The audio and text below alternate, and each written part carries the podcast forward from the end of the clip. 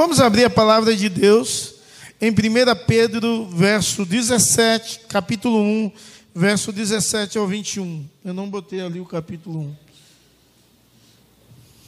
1 Pedro, capítulo 1, verso 17 a 21, dando sequência ao nosso a nossa série de mensagens no livro de 1 Pedro. Mesmo assentados, vamos ler a palavra de Deus e diz assim: E se vocês invocam como Pai aquele quem sem parcialidade julga segundo as obras de cada um, vivam em temor durante o tempo da peregrinação de vocês, sabendo que não foi mediante coisas perecíveis, como prata ou ouro, que vocês foram resgatados da vida inútil de seus pais lhe legaram, mas pelo precioso sangue de Cristo, como de um cordeiro sem defeito e sem mácula. Ele foi conhecido antes da fundação do mundo, mas foi manifesto nesses últimos tempos em favor de vocês. Por meio dele, vocês creram em Deus, o qual o ressuscitou em Cristo o qual ressuscitou dentre os mortos e lhe deu a glória, para que a fé e a esperança de vocês estejam em Deus. Que o Senhor no nosso coração aplique a porção da palavra lida em nome de Jesus e para a glória do Senhor. Vamos orar? Deus, nós te louvamos e te agradecemos pela tua bondade, te louvamos e te agradecemos pelo teu amor e queremos te pedir, ó Deus, que o Senhor venha falar às nossas vidas e aos nossos corações. Usa-me como instrumento nas tuas mãos, em nome de Jesus e para a glória do Senhor. Amém e amém. Como os irmãos já sabem, Pedro escreveu essa carta possivelmente entre 62 a 65. O povo estava vivendo uma grande perseguição o povo estava com muito medo e eles estavam tristes pela morte de muitos que morreram na perseguição por Nero, porque Nero incendiou Roma e culpou o povo de Deus, e começou uma perseguição incomum e implacável, perseguição essa que levou à morte a Paulo, depois dessa carta ser escrita, e depois ao próprio Pedro. Então, essa perseguição levou a, ao desânimo e a medo, a temores em meio ao povo de Deus, em meio à igreja de Deus. Os versos 1 e 2 do primeiro capítulo é uma introdução. Os versos 3, 3 a 12, o tema é a salvação, a esperança e a vida eterna que temos em Cristo Jesus. E, e essa é uma ideia prática, não é uma ideia teológica, nos versos 3 a 12, mas é uma ideia da salvação na prática, como ela deve ser vivida para a glória do Senhor. Também dá uma ideia da esperança, porque Cristo já nos guardou a salvação e através dele podemos experimentar da sua bondade. E os versos 3, 13 a 16, que nós falamos a semana passada, usamos o seguinte tema: como viver em santidade e agradar a Deus. Porque, na verdade, a ideia desse primeiro capítulo é uma ideia muito conectada em si. Ele vai falar sobre a salvação, depois a vida em santidade depois tendo o pensamento cingido, ou seja, focado, focado em Cristo e na sua verdade, e vivendo uma vida de santidade que glorifica a Deus, que agrada a Deus em tudo. E a semana passada nós entendemos como viver em santidade e agradar a Deus. Primeiro, devemos nos conectar na vida de Cristo, devemos ser concentrar na vida, na vinda de Cristo e devemos ser obedientes ao Pai em toda a vida. E também estudamos que devemos crescer em conhecimento de santidade. Isso continuamente, experimentando continuamente a santidade, e a ideia aqui é santidade progressiva.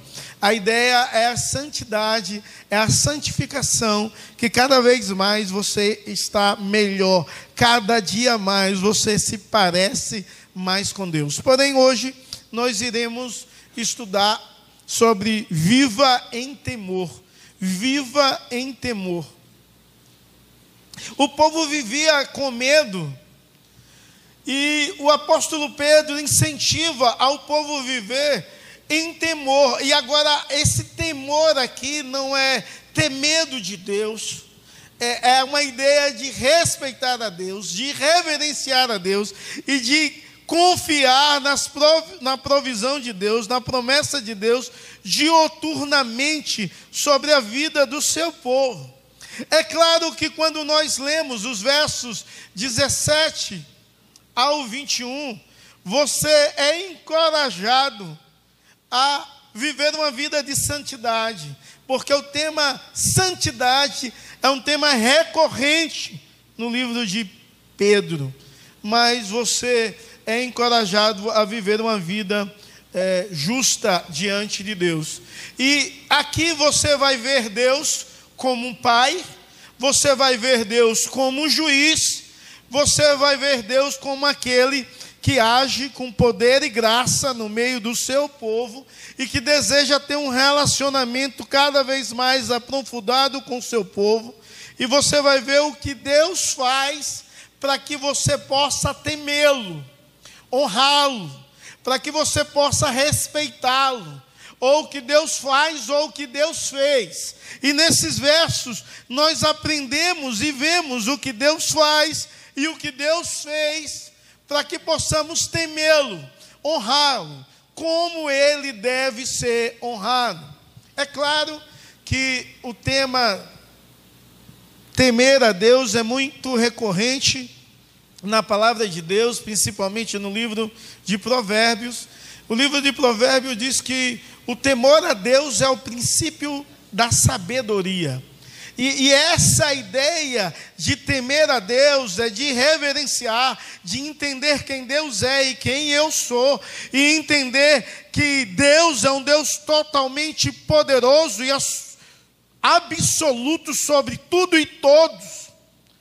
E Ele merece toda honra, toda glória, todo louvor e toda adoração, porque pertence a Ele. Então eu tenho de enxergar Deus assim, tributar a Deus isso e reverenciá-lo diante da Sua grandeza, poder e majestade.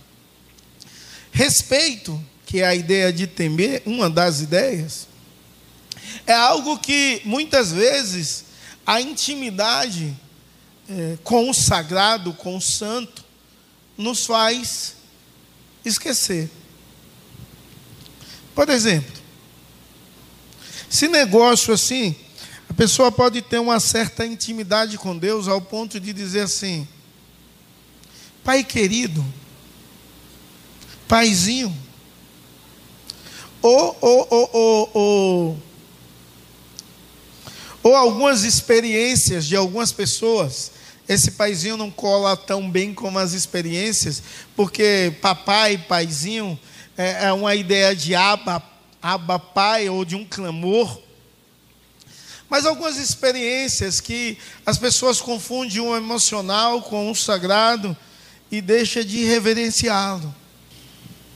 Então, o apóstolo Pedro, em meio a uma igreja perseguida, em meio a uma igreja angustiada, em meio a uma igreja com medo, uma igreja que estava temendo homens, temendo Nero, temendo os soldados romanos, ele, ele nos incentiva a viver em temor, mas a temor a Deus, temendo Deus, compreendendo o que Deus fez e o que Ele faz pelo seu povo. E quando nós, como igrejas, como igreja do Senhor, compreendemos que nós devemos temer a Deus, a nossa postura de cristão vai mudar. Vai mudar, sabe por quê? Porque você entende que Deus, Deus está em todos os lugares, mas quando está nessa reunião solene, a manifestação de Deus tem de ser maior. Essa casa é casa de oração e você deve se inclinar o seu coração a buscar a Deus, a ouvir Deus e a receber de Deus e viver para a glória dele, em nome de Jesus e para a glória do Senhor. Então, culto tem um outro paradigma, uma outra ideia. Então precisamos aprender o que é de fato viver em temor, porque algumas vezes nós nos acostumamos com o sagrado e criticamos as pessoas que têm uma experiência é, fantástica e possivelmente fruto da imaginação humana e atribui a santo, ao sagrado, a presença de Deus. E algumas vezes nós não temos a reverência ao Deus Todo-Poderoso e nem sentimos a Sua presença e nem ouvimos a Sua voz, porque não atentamos ao que Deus tem a falar aos nossos corações. Então há uma sequência, e o verso 17 diz assim: E se vocês invocam, é como a ideia, a ideia aqui no verso 17, é uma ideia de continuação. O verso 16 vai ter, terminar com um versículo de Levítico, dizendo que Deus é santo, e diz assim: E se vocês invocam como Pai, e, e aqui nos dá uma, uma ideia fantástica que devemos aprender em nome de Jesus e para a glória do nosso Deus, devemos aprender é, a viver uma relação, devemos viver em temor por causa do relacionamento com o Pai. E eu posso recorrer ao Pai, eu posso invocar a Deus, eu posso orar a Deus, eu tenho livre acesso a esse Deus relacional. Eu devo viver em temor a esse Deus, porque esse Deus nos dá livre acesso. O verso que eu invocam o Pai, ou seja, orem ao Pai. E, e, quando se dá a ideia de Deus como Pai, alguém que você pode conversar, invocar, pode falar com Ele. A ideia é a ideia que você é filho, e você é filho tão somente por causa do amor de Deus. Você deve temer a Deus, porque esse Pai pode ser ouvido por você, porque esse Pai ele sente prazer em ouvir. Esse pai ouve a sua oração. Esse pai gosta que você o invoque. E você precisa invocá-lo. Você precisa recorrer continuamente a Deus. A ideia é que aquela igreja perseguida, ela podia orar a Deus e falar das suas lutas, das suas tribulações, das suas tristezas. Ela poderia buscar socorro em Deus, elas poder, ela poderiam clamar ao Senhor. E Deus é um Deus Pai que ouve. É interessante que o Senhor Jesus Cristo, incentivando a orar, e é um dos textos que eu mais amo a respeito de oração, ele diz assim: Qual de vós, se o teu filho lhe pedir um pão, lhe darás uma pedra? Ou se o teu filho lhe pedir um peixe, lhe darás uma cobra? Quanto mais o vosso Pai que está nos céus vai dar boas coisas àqueles que pedem. Então há um incentivo, é incentivo que nós devemos viver em temor por causa do nosso relacionamento com Deus, o nosso relacionamento filial, o nosso relacionamento como pai e filho, o nosso, a nossa relação familiar, relação sem barreiras, relação sem mediador, relação que não precisava de ninguém, tão somente de você se aproximar no seu pai e conversar com ele. Será se você entende que você deve temer a Deus, respeitá-lo, reverenciá-lo, por causa da sua relação com Ele, relação essa que foi ele que fez. Relação essa que foi ele que provocou. Mas o verso 7, 17 diz que esse pai é aquele que julga sem parcialidade, ou seja, aquele que julga qualquer um de forma correta, como ele deseja. Ele julga cada um segundo as suas obras. E aí você diz bem assim: o crente não será julgado de fato, não. Em relação à salvação, a carta é uma carta para a igreja, não será julgado. Você já é salvo em Cristo Jesus. Mas em relação às suas obras, sim. A igreja, com medo, tinha parado de servir. A igreja, com medo, tinha parado de ser igreja. A igreja, com medo, tinha parado de fazer as obras das quais Deus deseja que ela fizesse. Mas a igreja hoje não faz a obra com medo da morte. Porque no nosso país há uma perseguição velada.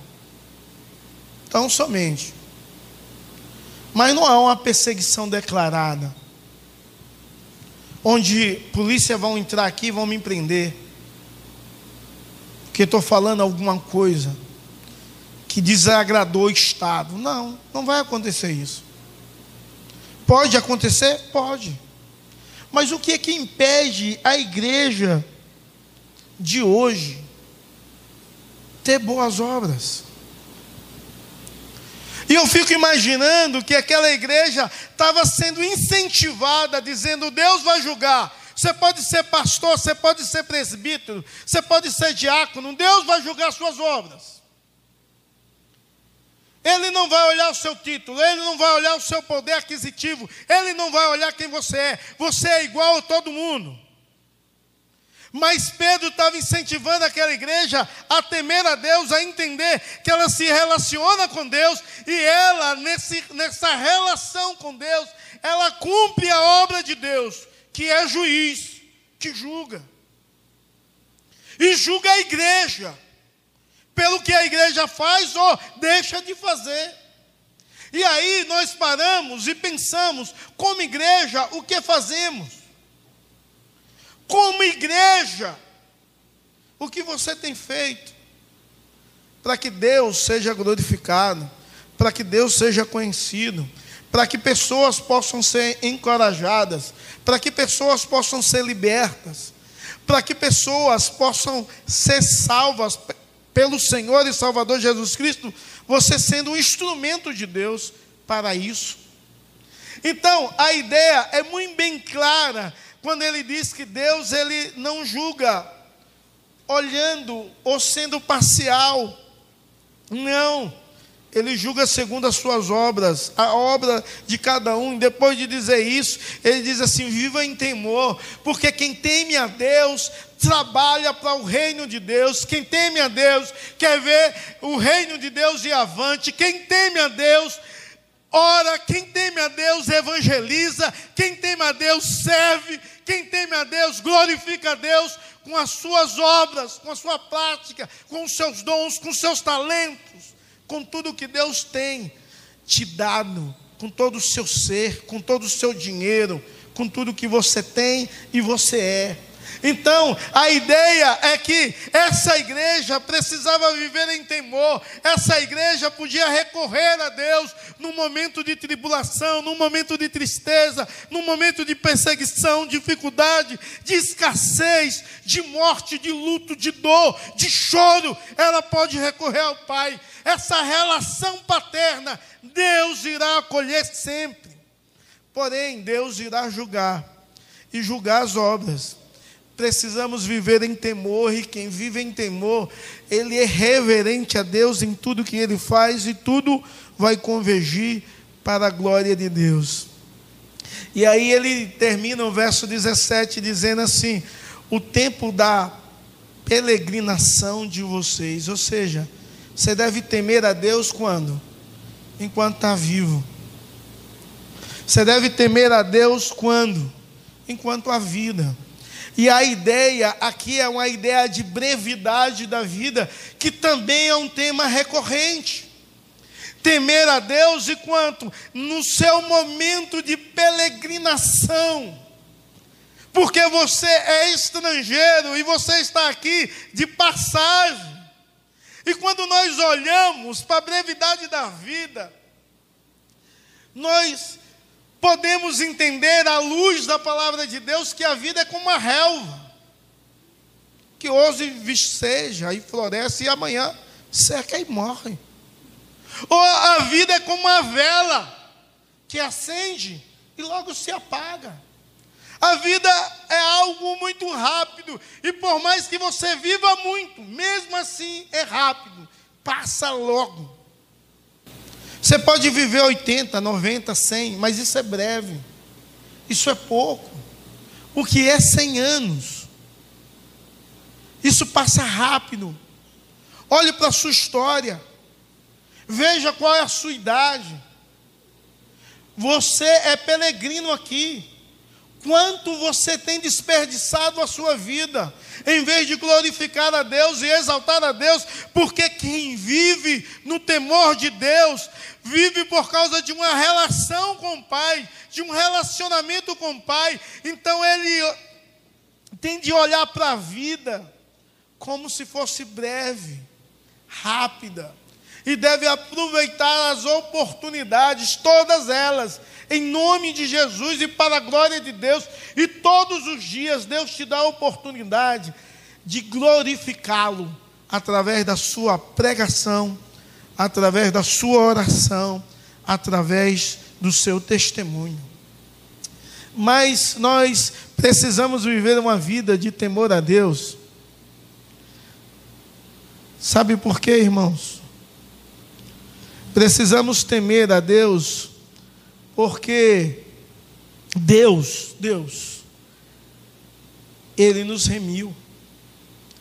E os versos 18 e 19, você é chamado a atenção para entender isso, sabendo que não foi mediante coisas perecíveis, como prata e ouro, que vocês foram resgatados da vida inútil que os seus pais lhe legaram mas pelo precioso sangue de Cristo, como de um cordeiro sem defeito e sem mácula. Porque devemos temer a Deus, devemos temê-lo porque Deus nos remiu. E, e, a ideia de remissão é a ideia de perdão. E porque Deus me perdoou, e porque Deus te perdoou, você tem de ter uma vida de gratidão. Você tem de aprender a viver agradecendo a Deus. E temer a Deus é você dizer muito obrigado pelo que eu tenho. Isso é temer a Deus. É agradecer a Deus pelo que você tem constantemente. E muita gente vive uma murmuração, uma reclamação. Não entende que Deus olhou para você com amor. Você não merecia nada. Deus te perdoou, Ele te amou, Ele olhou para você com amor, Ele se deu na cruz por você, Ele morreu na cruz para que nele você pudesse ter vida e vida em abundância. Então, diante desse Deus, você tem de ser grato. Esse versos 18 e 19 dá uma expressão linda do que Deus fez. E tudo isso tem de convergir em nós gratidão. E a ideia, ele começa a ideia inicial dizendo: Olha, você foi remido ou redimido pelo um alto preço. E ele usa dois metais preciosos para dizer: Você não foi perdoado por prata e ouro. Você não foi perdoado por algo perecível, algo que não vai durar. Você não foi perdoado por algo assim que se destrói, se desfaz, se estraga, perde valor. Por mais que aos nossos olhos sejam algo valioso, ouro ou prata, mas há algo muito mais precioso no qual você foi comprado, você foi comprado por sangue. E a ideia de você for comprado por um alto preço, a preço de sangue, isso nos traz a ideia de morte, para que eu pudesse ter vida. O que pode pagar uma vida? Ainda no verso 18 diz que fomos resgatados, e a ideia aqui, Deus não só perdoa, e foi algo muito caro, mas nos liberta. A ideia de resgatado, aqui, resgatados, é a ideia de alguém que compra um escravo e o liberta. Essa é a ideia. Essa é a ideia muito presente na vida daquele povo que iam ler essa carta, carta universal, que percorreu várias igrejas, não foi endereçada a uma igreja, sim a várias igrejas, a em, em todos os lugares. O povo tinha de ter essa ideia: é alguém que paga um preço, resgata alguém da escravidão e o liberta. Cristo, ele não, ele não só nos perdoou, ele nos libertou. E, e o apóstolo Pedro está dizendo assim: olha, você é liberto. Liberto de quê? Liberto do pecado, da culpa, do juízo. Você está liberto em Cristo. É, é, muito interessante a ideia de liberdade que temos em Deus que não conhecíamos Deus e agora, através do alto preço que Deus pagou, nós somos libertos e restituídos, ou restaurados, ou conduzidos à posição de filhos de Cristo. E o verso 18, ele termina, se eu ver se é 18 ou 19. O verso 19 ele termina dizendo assim: Mas pelo precioso sangue de Cristo, como de um cordeiro sem defeito e sem mácula. Ele usa a expressão precioso sangue de Cristo. Não foi o sangue de qualquer um, não foi qualquer precioso sangue, foi o sangue de Cristo derramado. E esse sangue foi derramado para nos redimir, para nos perdoar. Foi um alto preço, um alto preço para nos resgatar, que no verso 18 diz: nos resgatar da vida fútil.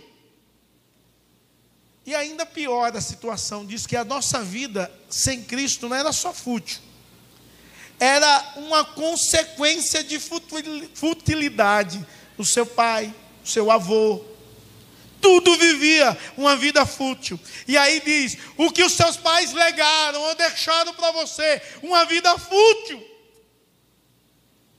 E Deus te resgatou pelo seu precioso sangue, dessa futilidade da vida, dessa, dessa doideira que a vida sem Cristo é. Talvez você está aqui nos visitando e, usa, e eu usando uma expressão como essa, você fica assim, mas como isso? Porque a sua vida em si não tem sentido, infelizmente. Não há propósito, não há verdadeira alegria, não há verdadeira segurança. Há segurança, há alegria, mas não há verdadeira. Isso tudo é momentâneo, isso tudo é passageiro, isso tudo é fútil. E talvez se o seu pai deixou uma grande riqueza, Pedro está dizendo: que o seu pai deixou foi fútil. Não serve de nada. Não vai te dar salvação. Não vai perdoar os seus pecados. Não vai te libertar. Mas o que Cristo fez, isso sim, isso traz transformações extraordinárias para a sua vida, traz o perdão, traz libertação, foi um alto preço, o sangue precioso de Cristo vertido na cruz do Calvário, para que em Cristo você pudesse ter vida. Viva em temor. Viva em temor por quê? Porque Deus se deu, Viva em temor por quê? Porque Deus te perdoou. Viva em temor por quê? Porque Deus te resgatou, Deus te livrou do império das trevas e te, te colocou no reino do seu amor. Então você deve viver em temor diante desse Deus que te ama, que se dá, que se entrega a si mesmo como um cordeiro, sem defeito, sem mácula, insuficiente para perdoar o seu pecado do presente, do passado e do futuro. Porque Deus tinha um plano. E os versos 20 e 21 nos traz a ideia do plano de Deus. O plano de Deus foi conhecido antes da fundação do mundo, mas foi manifestado nesses últimos tempos em favor de vocês. Por por meio dele, vocês creram em Deus, o qual ressuscitou dentre os mortos e lhe deu a glória, para que a fé e a esperança de vocês estejam em Deus. Coisa maravilhosa. Ele vai falar do plano perfeito da salvação, um plano eterno que aconteceu antes da fundação do mundo. O plano de Deus te resgatar, o plano de Deus te alcançar, o plano de Deus te perdoar, o plano de Deus te levar a ser filho através de Cristo. A salvação. Você deve viver uma vida de temor a esse Deus, por causa do plano de Deus sobre a sua vida não começou. No meu caso, há vinte e poucos anos atrás, quando Deus me chamou da minha vida fútil, Ele me libertou, dando um novo propósito, uma nova ideia, uma nova segurança, uma nova alegria, e a verdadeira, na verdade, única. Irmãos, precisamos entender que a fé só é possível por causa de Cristo, segundo o verso 22, por meio dele, que vocês creram em Deus. Aqui tu traz a ideia que o propósito de Deus, o plano de Deus na minha vida, para a minha salvação, para a sua salvação, começou antes da fundação do mundo. Em um dia predeterminado por Deus, você veio crer através de Cristo. Nós só cremos por causa de Cristo. Nós só temos fé por causa de Cristo. Então, você não deve se orgulhar, eu sou crente, eu tenho fé, que nada disso. Nada, nada vem de bom que você faz vem de você. E nem crê em Deus vem de você, é Deus que imputa isso em seu coração. Para que em meio às lutas, às tristezas, às tribulações, às dificuldades, você possa ter a fé e a esperança firmada em Deus, para que a sua fé e esperança esteja conectada no Senhor e Salvador Jesus Cristo. A igreja está passando por lutas, perseguições, muita gente está morrendo.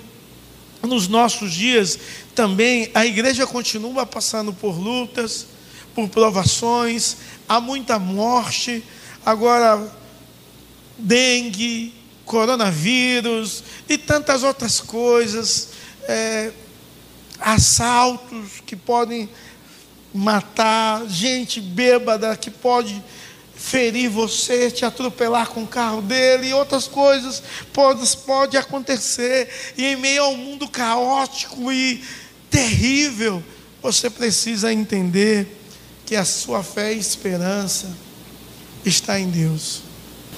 Quando você tem a fé e a esperança em Deus, você não vive para a sua glória, você vive para a glória de Deus, entendendo que a vida é breve, que as coisas desse mundo são transitórias, passageiras, vão passar rápido. As coisas desse mundo são perecíveis. Compreendendo o conselho de Cristo, que você deve acumular tesouro nos céus, onde a traça não vai roer, onde o ferrugem não vai corroer, onde os ladrão, ladrões não vão roubar. Mas como é que você tem vivido? Você vive em temor a Deus? Ou a sua vida é irreverente diante de Deus? Nós precisamos reverenciar a Deus e temer a Deus, porque Ele nos perdoou, Ele nos resgatou pelo alto preço, pelo seu sangue. Nós devemos temer a Deus, porque Deus tem um plano na nossa vida, e o plano de Deus não começou hoje na sua vida. Não começou há 15 anos atrás, há 20 anos atrás. Começou na eternidade.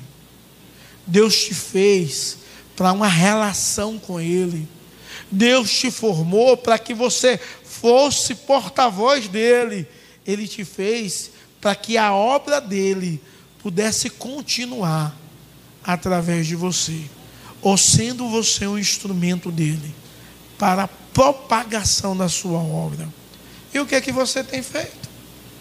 Você teme a Deus de fato? Você tem reverência com Deus? Tem respeito? Para com a casa de Deus, para com a obra de Deus? Ou você é um desleixado e continua a viver uma vida fútil? Porque se você vive assim, Deus não te libertou. Não porque Ele não tem poder de te libertar, mas porque você ainda não aprendeu a partir de Deus receber a fé e crer em Deus e se lançar nos seus braços e o adorá-lo na beleza da sua santidade.